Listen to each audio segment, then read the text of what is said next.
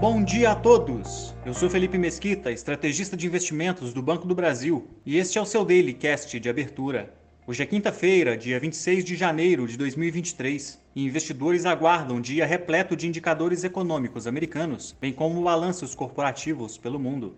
Nos Estados Unidos, os índices acionários não apresentaram direção única, operando em baixa ao longo de todo o pregão, mas arrefecendo o movimento na parte da tarde e encerrando próximos da estabilidade, na consolidação de apostas de uma desaceleração no ajuste de juros para 0,25% na próxima semana. Divulgado após o fechamento do mercado, o balanço da Tesla trouxe um lucro líquido na casa dos 3,7 bilhões de dólares no último trimestre de 2022, quase 60% maior que o mesmo período do ano anterior, fazendo as ações da companhia avançarem forte no pós-fechamento. A agenda de hoje é movimentada, contando com a primeira leitura do PIB relativa ao ano passado, dados preliminares da inflação ao consumidor pelo PCE, balanços corporativos de Mastercard e American Airlines antes da abertura, Intel e Visa após o fechamento.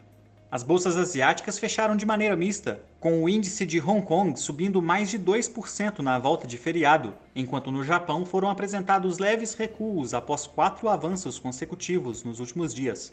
Na região, foram divulgados os dados de PIB da Coreia do Sul, que cresceu 1,4% no último trimestre de 2022, levando o acumulado do ano para 2,6%, em linha com as expectativas.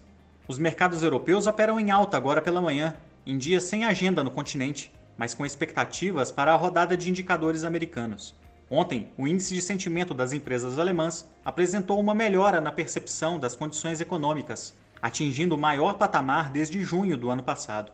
Amanhã são esperados dados do PIB de 2022 da Espanha.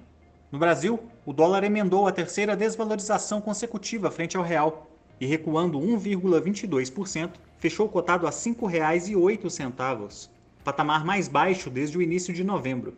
Já o Ibovespa avançou 1,1%, ultrapassando os 114 mil pontos e encerrando no maior nível em quase três meses. A agenda de hoje conta com sondagem da construção de janeiro, dados do setor externo, relatório mensal da dívida relativo ao fechamento de 2022, além da abertura da temporada de balanços corporativos domésticos, com os resultados de Cielo após o fechamento.